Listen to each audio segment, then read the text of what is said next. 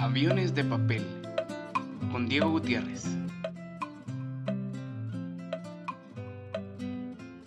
El muchacho, el pirata y la vaca. Un cuento de Luis Pesetti del libro El pulpo está crudo.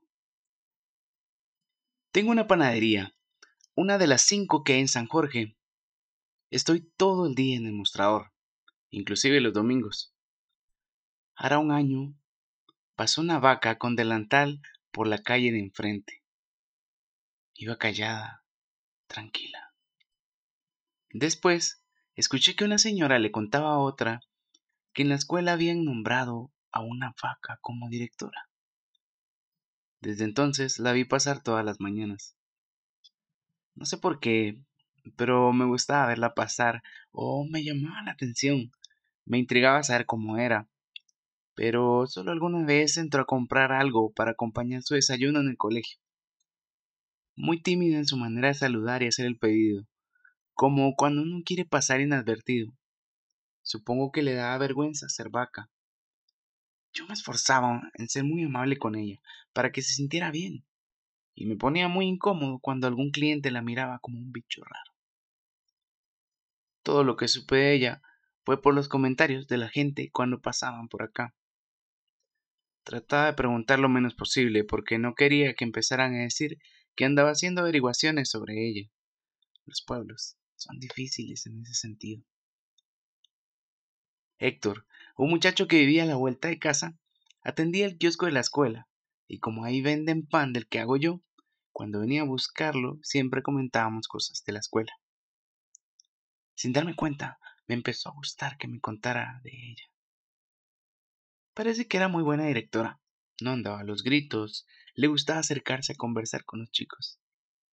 Me contó que al principio a las maestras les molestó tener una vaca como directora, pero ella hizo como que no se daba cuenta, no le dio importancia y poco a poco se las fue ganando. Después ya la respetaba mucho. Y es que tenía un modo muy especial de tratar a la gente. Por ejemplo, yo me acuerdo una vez que me equivoqué al sumar y le estaba cobrando de más. Le pedí disculpas por el error y me dijo No, por favor, usted está todo el día acá. Alguna vez se le tienen que mezclar los números. Me lo dijo de una manera que yo sentí que era tan natural que uno a veces se equivoque. Un día vino Héctor, muy contento. A la escuela había llegado un tipo increíble que había sido pirata. A mí no me gustó eso. No sé por qué, pero de entrada le desconfié. Al otro día lo mismo, que el pirata se había anotado para aprender a leer y a escribir, pero que no hacía nada porque era un vago fenomenal, que se la pasaba todo el día charlando con todo el mundo en vez de estudiar. Me lo contaba como una gracia, pero yo lo escuchaba serio. Todos los días venía con una anécdota nueva. El pirata había viajado por todo el mundo, conocía no sé cuántos países, había tenido aventuras impresionantes. Sí, pero no estudia un comino, le dije una vez. No seas amargado, Luis. ¿Sabes cómo lo quieren los chicos? En los recreos se arman unas rondas enormes y él se pone a contar historias. Es genial. No me digas que no. Hasta la directora está encantada con él. Eso era lo peor que me podía haber contado. Me acuerdo que unos días después el pirata vino a comprar pan y lo atendí de muy mala manera. Lo que estaba sucediendo me gustaba cada vez menos. El pirata era muy querido por todos. En los recreos conseguía una guitarra y se ponía a cantar con los chicos. Sabía trucos de magia que nadie podía descubrir. Pasaba horas charlando en el escritorio de la vaca.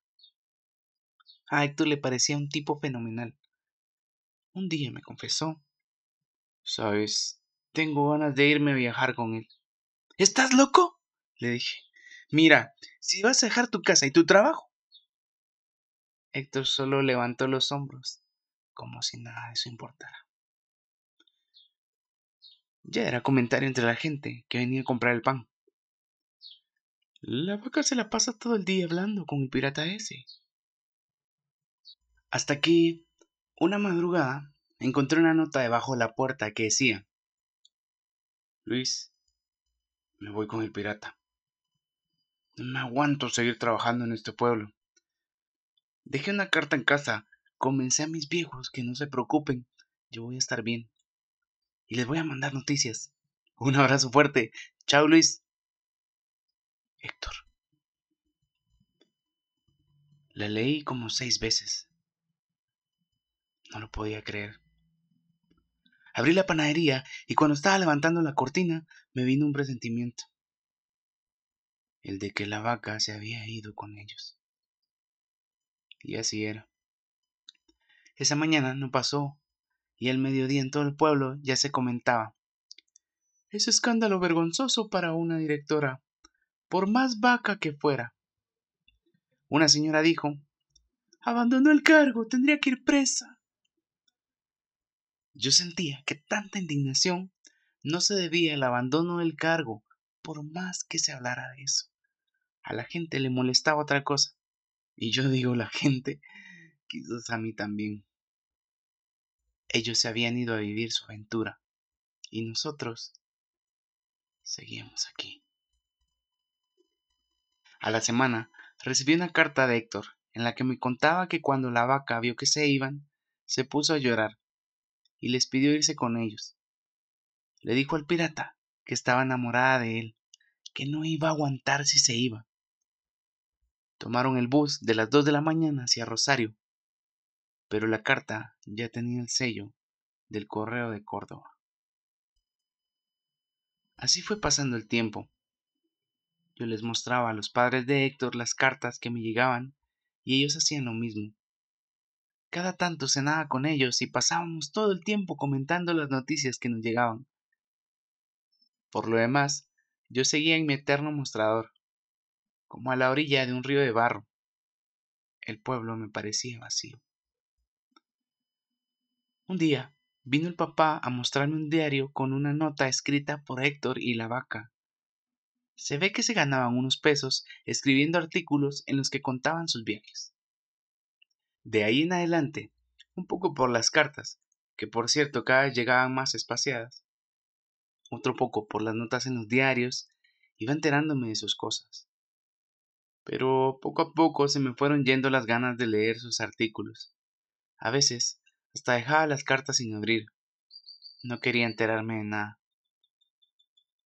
Así pasaron más de cinco meses. Hace quince días más o menos, vino la mamá a avisarme que Héctor había vuelto. Lo primero que se me cruzó fue que la vaca también había regresado.